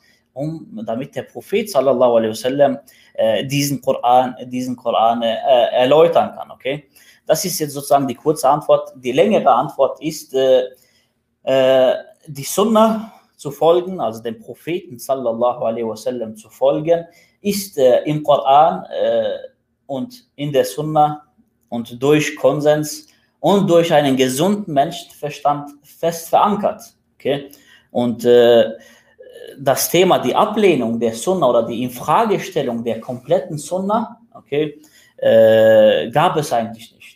Gab es eigentlich. Es gab einige, die bestimmte, die bestimmte Ahadithe, Arten in Frage gestellt haben, aber die ganze Ablehnung, die ganze Ablehnung der, der Sunna ist äh, viel, viel später gekommen, okay? Und wir haben verschiedene Versen, verschiedene Versen, unzählige Verse im Koran, äh, die darauf hindeuten, dass es eine Pflicht ist, dem Propheten Muhammad sallallahu alaihi wasallam zu folgen. Und äh, hieraus entnehmen wir natürlich auch äh, die Wichtigkeit der Sunna. Hieraus äh, äh, entnehmen wir die Wichtigkeit der Sunna. Und wer die arabische Sprache etwas vielleicht besser kennt, der wird auch äh, einige kleine Details äh, erfahren oder sehen, äh, die darauf deuten, dass der Prophet sallallahu alaihi wasallam eine besondere Stellung auch in der Rechtsgebung, also auch im Islam hatte und er nicht nur, nicht nur als Überbringer der Botschaft äh,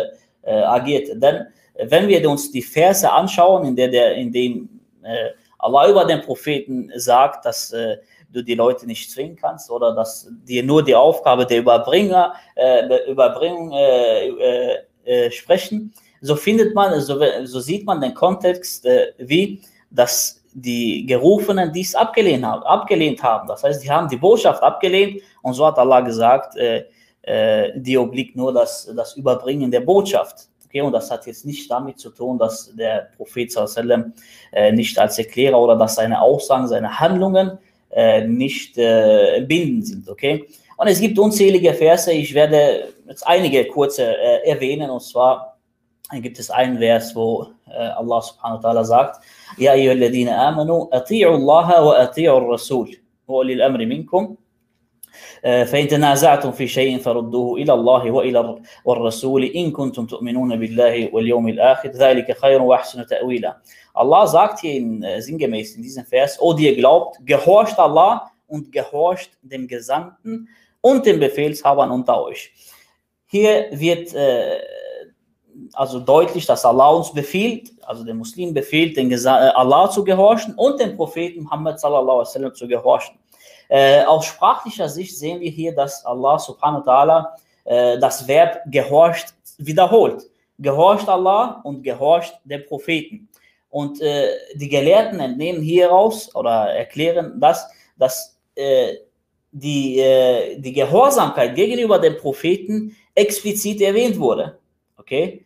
Wobei später gesagt wird, und, der, und den Befehlshabern unter euch. Das heißt, die, die, die Gehorsamkeit gegenüber den Befehlshabern ist eine Gehorsamkeit, die, die auf Koran und Sunna basiert. Okay? Aber nein, bei Allah und bei den Propheten sallallahu alaihi wasallam findet man, dass äh, Allah hier äh, das Wort Gehorchen zweimal erwähnt hat und äh, das ist, das gehört zu den eindeutigen äh, Versen, die dies verpflichten. Und dann sagt Allah weiter, wenn ihr miteinander äh, über etwas streitet, dann bringt es was vor Allah und vor den Gesandten. Wenn ihr wirklich an Allah und an den jüngsten Tag glaubt, und das ist am besten und am ehesten ein guter Ausgang.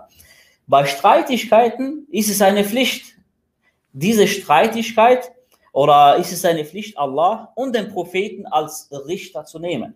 Okay? Und die Gefährten sagen hier natürlich, äh, und die Gelehrten und die Gefährten sagen, dass äh, es vor äh, Allah zu bringen heißt vor Gottes Wort, also vor dem Koran, und vor den Propheten zu bringen heißt es vor äh, der Sunna zu bringen. Denn äh, als der Prophet am Leben war, so brachten sie es zum Propheten sallallahu alaihi wasallam, aber als er gestorben ist, so hat er was sein Vermächtnis, sein, seine Hinterlassenschaft, sein, seine Botschaft hinterlassen. Und äh, hier findet man natürlich äh, in einem Vers äh, mehrere Aufrufe äh, dem Propheten sallallahu alaihi wasallam explizit äh, zu folgen. Okay? Dann gibt es einen anderen Vers, einen anderen Vers, wir werden jetzt nicht äh, alle, sondern einige. Und zwar sagt Allah in einem anderen Vers: "Fala rabbika la yu'minun hatta yuhakkimuka fima shajara bainahum thumma la yajidu fi anfusihim harajan mimma qadayta wa yusallimu taslima." Allah schwört, er sagt aber nein bei deinem Herr, sie glauben nicht eher, bis sie dich über das richten lassen, was zwischen ihnen umstritten ist. Und hierauf in sich selbst kein Bedrängnis finden und äh, durch das, was du entschieden hast. Das heißt, wenn jetzt wieder bei Streitigkeiten, Uneinigkeiten äh, vorhanden, äh, äh, stattfinden, so muss man was, so muss man es äh, zum Propheten sallallahu alaihi wasallam bringen. Und Allah schwerte sagt, sie glauben nicht, bis sie das tun. Und hier sagt, nicht, äh, sagt Allah nicht, dass sie es nur vor Allah bringen, sondern dass sie es vor dem Propheten sallallahu alaihi wasallam bringen sollen, damit er über sie richten. Und nicht nur das, der wahre Gläubige ist derjenige, der was, der damit zufrieden ist und, und überhaupt kein Problem und überhaupt kein Problem äh, mit der Entscheidung äh, des äh, Gesandten Allahs äh, sallallahu alaihi wasallam hat, auch wenn es aus einer natürlichen Sicht vielleicht äh, nicht äh, ihm nicht gefallen könnte, okay? ihm nicht gefallen könnte. Dennoch im Herzen soll er da kein Zweifel haben und kein Bedrängnis fühlen.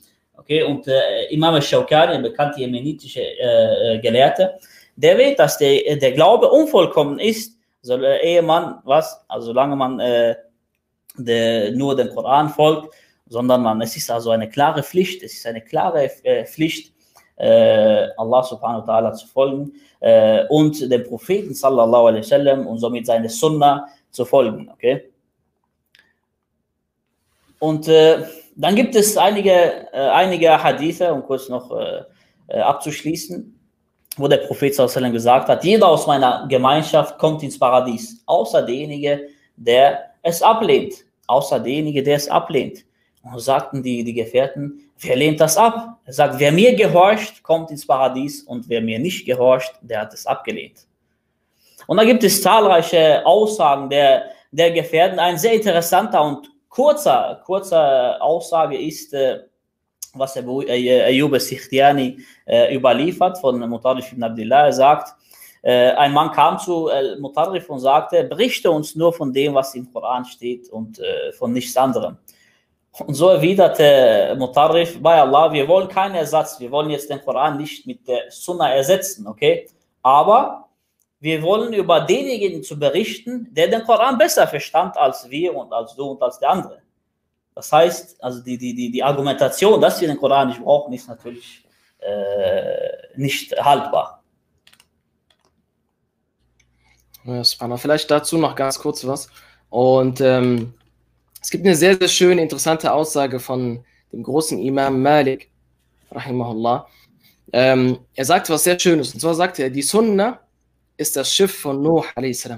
Wer es besteigt, wird errettet und wer zurückbleibt, wird ertrinken. Das ist eine sehr, sehr schöne Aussage, die er sagt. Und das verdeutlicht uns, wie wichtig die, die Sunna ist und dass wir das Sunna befolgen müssen. Und wirklich auch, wie Sheikh Muhammad das gesagt hat, wenn wir aufzählen wollen, wie oft Allah subhanahu wa ta'ala uns verpflichtet hat, dem Propheten sallallahu alaihi wasallam Gehorsam zu leisten und ihn zu befolgen, dann müssten wir diesen Live-Talk noch sehr, sehr in die Länge ziehen. Denn unter anderem Al-Imam Ahmad und auch Al-Imam al-Awza'i, alles frühe Gelehrte, sie sagten, dass Allah Ta'ala uns allein im Koran an mehr als 30 Stellen aufgefordert hat, dem Propheten sallallahu alaihi wasallam zu folgen. Und so haben wir unter anderem die Ayah auch in Surah Al-Hashr, وَمَا أَتَاكُمُ الرَّسُولُ فَخُذُوهُ وَمَا نَهَاكُمْ عَنْهُ فَانْتَهُ Was nun der Gesandte euch gibt, das nehmt.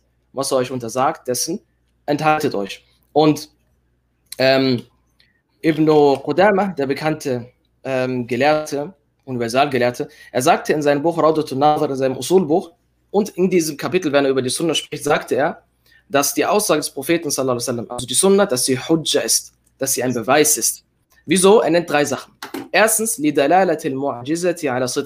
Er sagt, weil die Wunder, die ganzen Wunder darauf hindeuten, dass er die Wahrheit spricht und deuten darauf hin, dass es authentisch ist, dass er die Wahrheit spricht, dass es aufrichtig ist. Und die zweite Sache ist, Und weil Allah subhanahu wa ta'ala, wie wir eben gehört haben, befohlen hat, den Propheten sallallahu alaihi wasallam zu befolgen.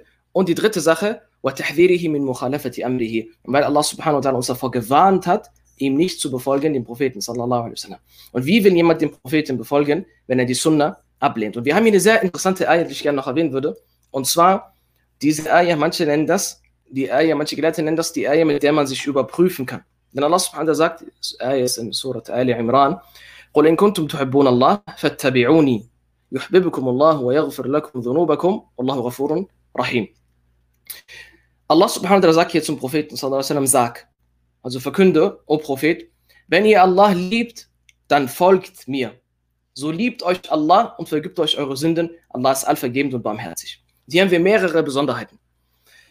Wenn wir wirklich Allah lieben, wir lieben Allah wirklich, dann sehen wir das an unserer Befolgung den Propheten sallallahu alaihi wasallam gegenüber. Das heißt, je mehr wir dem Propheten sallallahu alaihi wasallam Folge leisten, das, dann ist das ein Beweis dafür, dass wir Allah subhanahu wa ta'ala lieben. Deswegen haben die Gelehrten das auch gesagt, das ist eine Eier, wo man sich prüfen kann. Wie, wie, sehr, wenn du wissen willst, wie sehr du Allah liebst, dann schau, wie sehr du dem Propheten sallallahu alaihi wasallam folgst. Und nicht nur das, fattabi'uni, also folgt mir, dem Propheten. Was passiert dann? Yuhibbukumullah. Dann wird Allah euch lieben. Dann wird Allah euch lieben. Was ist das für ein gewaltiger Vorzug? Wenn man dem Propheten folgt, wird Allah einen lieben. Wenn Allah einen liebt, dann gehen einem alle Türen auf. Wichtigste ist, das Tür, ist die Tür zum Paradies.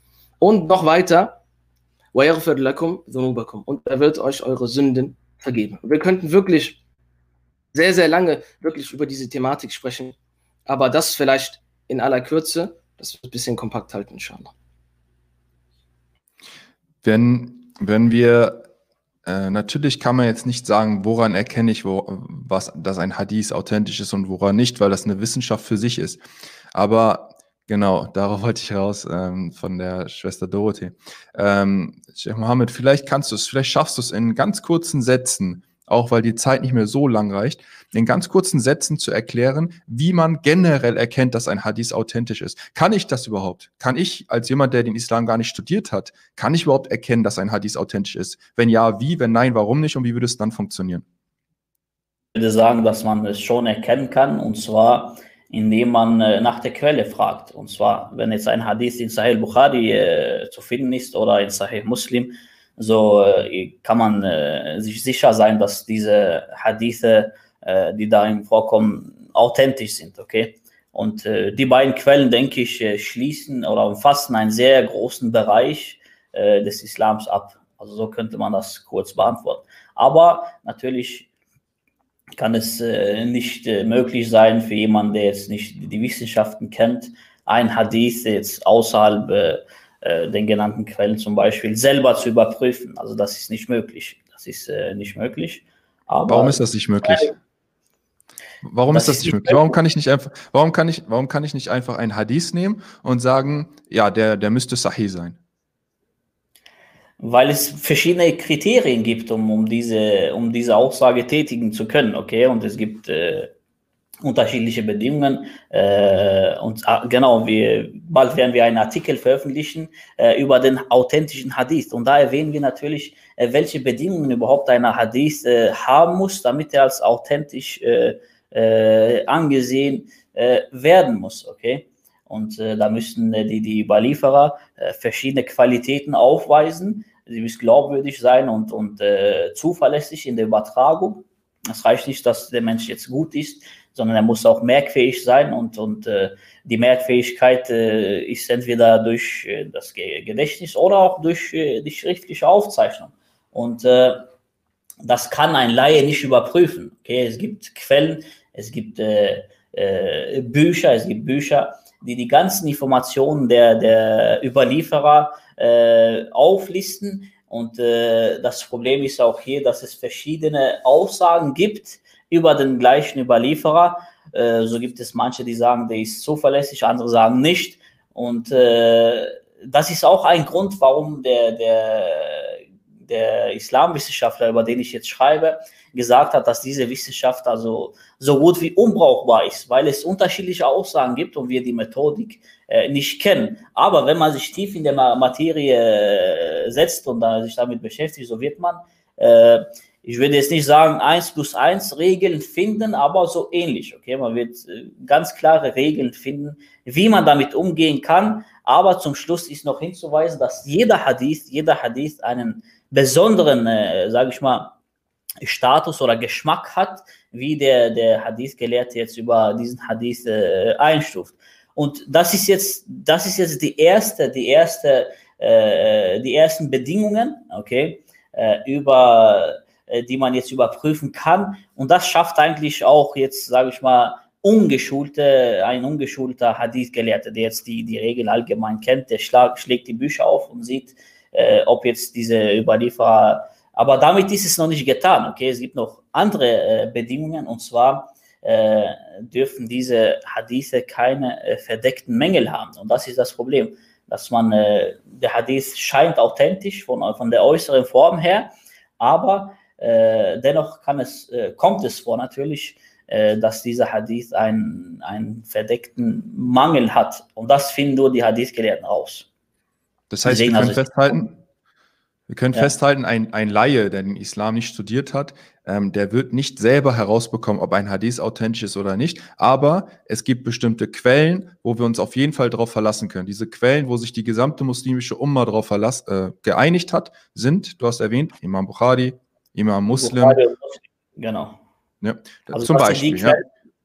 Zum Beispiel, genau. Da gibt es überhaupt keinen Zweifel. Bei den anderen, bei den anderen äh, Hadith-Sammlungen, so werden sie im allgemeinen Rahmen als anerkannte, kanonische, also anerkannte Hadith-Sammlungen gesehen, also Abu Dawud, Tirmidhi, Nesai und Imajah. Wobei es dann, äh, wie gesagt, also auch da schon äh, unauthentische Hadithe gibt, äh, die, wo man sagen kann, aber dass es äh, jetzt im Allgemeinen nicht sehr viele äh, sehr schwache Hadithe darin vorhanden sind. Es gibt auch sehr schwache und bei Magic gibt es auch einige sogar erfundene Hadithe. Aber wenn man jetzt die Methodik der Hadith-Sammler ansieht, so muss man, so wird man auch feststellen, dass äh, es nicht immer, nicht immer äh, die Absicht war, äh, nur authentische Hadithe aufzuzählen. Das ist nur bei Sahih Bukhari und Sahih Muslim der Fall. Bei den anderen Sunnen-Büchern ist es nicht der Fall. Sie hat es nicht äh, als Bedingung aufgestellt, äh, diese Hadith jetzt äh, nur, nur äh, zweifelsfreie, authentische Hadith aufzuzählen. Nein, es war ihre Absicht, dass man Hadithe zusammenstellt, äh, zusammen also fügt, die jetzt allgemein von der islamischen Nummer anerkannt waren oder äh, in irgendeinem Bereich benutzt wurden. Okay?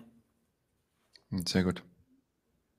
Ich denke, ähm, was hier auch äh, wichtig ist als ein Leitfaden für jemanden, äh, der jetzt nicht Arabisch kann und halt nicht jetzt, sich jetzt vertieft hat. Und man muss sogar sagen, jemand, der den Islam studiert hat, aber sich jetzt nicht in den Hadith-Wissenschaften vertieft hat, sogar für ihn ist es eigentlich gar nicht wirklich möglich, dass er wirklich selber dann in die Quellen geht und selber äh, Einstufung vornimmt. Also sogar, sogar jemand, der sich jetzt zum Beispiel im Bereich Fiqh äh, spezialisiert hat, der stützt sich dann auf die getane Arbeit, die ja gemacht worden ist. Also das ist wirklich ein Bereich, über den, äh, vor dem man, äh, vor, der, der, vor dem man Respekt hat, weil er halt so tiefgründig ist und so speziell ist, ist das wirklich ein Bereich, äh, in den, äh, über den nicht jeder reden kann. Aber man kann sich, äh, je mehr man studiert hat, auf getane Arbeit von den Hadith-Gelehrten stützen. Und äh, ich denke, als, als, ähm, als jemand, der jetzt gar nichts, ähm, sich jetzt gar nicht wirklich darin vertieft hat, eine Sache, die man oft sieht in Social Media, auch im englischsprachigen Raum, dass sehr oft Sachen geteilt werden, Texte geteilt werden, wo steht, der Prophet sallallahu alaihi wasallam hat das und das gesagt. Ohne Quelle, ohne irgendeine Quelle. Oder äh, es steht ein Text und in Klammern dann am Ende Prophet Muhammad. Solche Texte sind grundsätzlich etwas, die man nicht selbst teilen sollte, weil man weiß gar nicht, woher stammt das. Man weiß gar nicht, ob das überhaupt stimmt. Wo, wo steht das? Und das kommt leider sehr oft vor. Deswegen sollte es gibt man auch Bücher, also du sagst Social Media, es gibt auch Bücher, die du in heutigen muslimischen äh, Büchereien findest, äh, wo keine Quellenangaben drin sind. Äh, da muss man auch unterscheiden zwischen zwei verschiedenen. Der eine der macht das ganz bewusst. Das ist ein Gelehrter, der aufgrund seiner Gelehrsamkeit schon so anerkannt ist in der Gesellschaft, äh, dass die Leute wissen, okay, der, der benutzt nur Hadithe, die aus Bukhari kommen. Ja, oder er schreibt das in sein Vorwort und dann schreibt er keine Quellen. Aber es gibt leider in Deutschland sehr viele Bücher, auch immer noch in den äh, Büchereien, wo keine Quellen drinstehen, in den Hadithen. Und dann wird auf der Aussage des Propheten eine, äh, eine These aufgebaut, aber die hat an sich, weil das Fundament schon gar nicht äh, authentisch war, dann keine, keine Griffigkeit mehr. Deswegen ist es sehr gefährlich, wenn man sich nicht, äh, wenn man sich, wenn man die Quelle nicht prüft. Und das ist das Mindeste. Also wie, was der Laie machen kann, guck, ob da Bukhari oder Muslim hintersteht. Mindestens. Oder halt was anderes und dann kann man auch ein bisschen fragen. Dann kann man fragen, okay, genau. da steht hier und hier. Und dann fragt man jemanden, der es halt besser weiß ähm, und der sich damit auskennt und es gelernt hat. Ähm, und grundsätzlich diese, diese Einstellung gegenüber den islamischen, islamischen Wissenschaften, da, da finden wir ein großes Problem, dass die Leute ähm, es gar nicht mehr so wirklich, das, es sind Quellen und das kann man nicht oft genug betonen. Es sind Quellen, auf die man zurückgeht und dahinter steckt eine Arbeit, eine wissenschaftliche Arbeit, wie man mit diesen Quellen umgeht. Da, da, man kann nicht einfach über alles reden, alles zitieren und einfach so Sachen aufschreiben. So funktioniert der Islam nicht. Allahu Azza wa Jal beschützt diese Religion und der Weg oder einer der Wege, wie diese Religion geschützt worden ist, dass wir verschiedene Wissenschaften haben, die Regeln haben, ja, die Regeln haben, die, die, die sehr, sehr genaue Regeln haben, die man sich gar nicht vorstellen kann, wenn man sich nicht mit diesem Bereich beschäftigt hat. Und genauso wie in jeder anderen Wissenschaft, äh, dass wir Quellen angeben, dass wir sagen. Oder in der Schule, ja, bei einer, bei einer Hausarbeit. genau, in der, in der einfachsten Hausarbeit, im einfachsten Referat, was müssen wir machen? Quellen angeben. Woher kommt diese ja. Information? Und, und Wikipedia zählt meistens nicht. genau, richtig. Umso wichtiger ist es, dass wir überhaupt wissen, als, als Muslime, der Islam ist eine viel wichtigere Wissenschaft.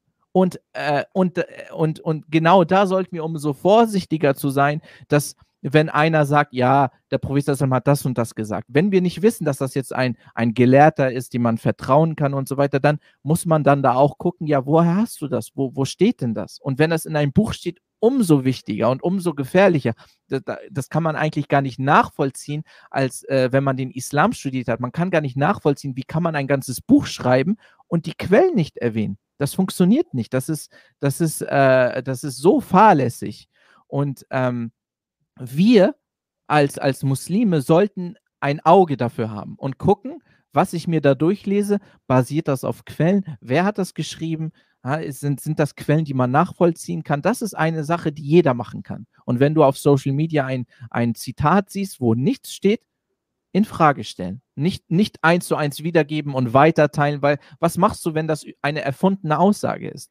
Dann geht es auf dein Konto quasi zurück, dass du nicht dich hier abgesichert hast. Und das ist gefährlich, das sollte man nicht äh, unterschätzen.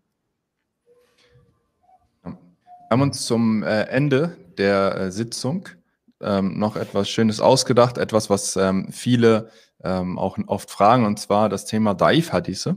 Ähm, es gibt bestimmte Aussagen vom Propheten sallam, die in der Umma sehr, sehr verbreitet sind, die äh, jeder, jeder so auf seiner Zunge hat und anhand derer wir auch sehr leicht erkennen können, ähm, wie wichtig es ist, sich auch wirklich wichtig auf richtige Quellen zurückzuberufen, weil es auch passieren kann, dass falsche Aussagen in der Gesellschaft verbreitet werden. Und ähm, Sheikh Mohammed kann da vielleicht so ein paar nennen, ähm, die ihm über den Weg gelaufen sind in den letzten Jahren, was vielleicht bekannt geworden ist in der Gesellschaft der Muslime an Aussagen und die tatsächlich aber auf einer unauthentischen oder auf einer schwachen Überlieferung äh, sich basieren. Barakallahu fikum. Also ich habe äh, vor kurzem äh, in Instagram einige schwache Hadithe oder auch erfundene Hadithe gepostet und ich war ehrlich gesagt überrascht äh, von der, von der äh, Tatsache, dass sie sehr verbreitet sind. Also ich habe mir gedacht, okay, das sind jetzt Hadithe, die arabisch, äh, in arabischen Quellen vorhanden sind. Und dennoch habe ich in privat sehr viele, sehr viele äh, Nachrichten erhalten, oh, wie, wie, wie kann es sein, dass dieser Hadith oder dass jener Hadith äh, doch äh, schwach ist. Ich dachte, dass äh, dieser Hadith die ganze Zeit äh, authentisch gewesen ist, okay? Und ich war also ehrlich gesagt äh, überrascht und gleichzeitig war ich auch ehrlich gesagt froh, denn äh, ich habe auch dann gleichzeitig viele Fragen erhalten, äh, wie es dann mit diesem Hadith aussieht, ob er authentisch ist oder nicht. Also das Mindset fängt an, Allah allem, äh, anzukommen, dass man was, dass man die Quellen äh, überprüfen soll. Deswegen könnt, kann ich vielleicht jetzt nicht ein, ein allgemein Urteil auf, auf, äh, auf die Masse bilden. Wie auch immer, denke ich, ist, äh, dass es ein sehr interessanter Bereich ist, äh, die Menschen über Daifa Hadithe aufzuklären. Okay? Hast du Beispiele? Und, äh, Genau. Äh, Beispiele zum Beispiel, äh, suche das Wissen, erlange das Wissen, auch wenn es in, in China ist, okay? Dieser Hadith ist äh, sehr schwach. Oder ein Hadith, äh, äh, der über den Propheten zitiert wird, die Menschen schlafen, wenn sie sterben, wachen sie auf. Dieser Hadith ist schwach. Okay? Und ich muss auch selber eingestehen, über einige Hadithe äh, habe ich auch gedacht, dass die authentisch sind, aber im Endeffekt dann doch nicht. Oder zum Beispiel, aber dass überliefert wird, dass äh, Omar äh, radiallahu anhu seine, seine äh, Tochter lebendig begraben hat ich kann mich nur erinnern, als der Professor diesen Hadith, äh, diesen, dieses Ereignis erzählt hat, so, so, so haben wir fast alle geweint. Und dann nach einer Zeit mussten wir feststellen, dass dieser Hadith überhaupt gar keine Grundlage hat. Also man kann den gar nicht überprüfen. Und hm. äh, ja, das sind jetzt einige Beispiele. Es, es gibt, und du hast gerade ein paar gute Beispiele genannt, äh, und zwar daran erkennt man auch, es gibt Hadithe, wo das gravierende Ausmaße hat, und es gibt Hadithe, da ist das eigentlich gar nicht so schlimm, in Anführungsstrichen, ähm, wie zum Beispiel die Aussage, suche das Wissen, selbst wenn es in China wäre. Die Aussage an sich ist ja nicht falsch. Ja, wir sollen Wissen suchen. Ähm, aber trotzdem sagen wir, aufgepasst, Leute, wir sollten den trotzdem nicht verbreiten, weil es gibt auch genug Aussagen, die ist, die authentisch sind, die aber denselben Inhalt haben. Und wenn wir erst anfangen, mit solchen Hadithen die ganze Zeit zu arbeiten, dann könnte es eben gefährlich sein. In der Fiqh-Wissenschaft, gerade bei Imam Ahmed, aber auch bei anderen, ist es so, dass Daif-Hadithe in einigen Angelegenheiten auch akzeptiert werden. Ja, das heißt, Daif bedeutet ja nicht, dass sie komplett verworfen werden. Und manchmal hat die Bedeutung, solange sie eine Übereinstimmung hat mit anderen Aussagen des Islams, äh, kann man die Bedeutung auch übernehmen. Das ist auch der Grund, warum du vorhin erwähnt hattest, äh, dass einige Gelehrte sogar die Daif-Hadithe gesammelt haben in ihren Werken, weil sie gesagt haben, solange der Inhalt passt, kann man dieses Wissen weitergeben. Aber bei solchen Aussagen, wie du sie gerade erwähnt hast von Omar radiallahu an, das verändert ja dein Gefühl ihm gegenüber. Du denkst, so, subhanallah, wie kann ein Mensch so sein? Und da wird es dann gefährlich. Es gibt auch andere Aussagen, ähm, vielleicht hast du noch ein paar andere Hadithe, weil einer ist auf jeden ja. Fall in meinem Kopf, vielleicht erwähnt. Ja. Äh, also du kannst ruhig den Hadith erwähnen, aber ich wollte kurz einen Punkt mit den schwachen Hadithen präzisieren. Also wir haben vorhin erwähnt, ja. dass es zwei Kategorien von schwachen Hadithen gibt. Erstmal leichte Schwäche, das heißt, wir haben einen Tradenten, der jetzt äh, nicht die beste Qualität hatte oder äh, da liegt die Wahrscheinlichkeit sehr groß, dass er doch, äh, dass er doch äh, richtig gelegen hat. Äh, okay, also man könnte jetzt mit Prozent prozentuell sagen, 50 Prozent, 50-50 ist ja richtig oder doch nicht, okay. Und es gibt aber keine Kritik über seine, seine Vertrauenswürdigkeit. Das heißt, der Mensch macht keine Sünden, ist bekannt, man kann ihm vertrauen, aber der hat Probleme der Merkfähigkeit.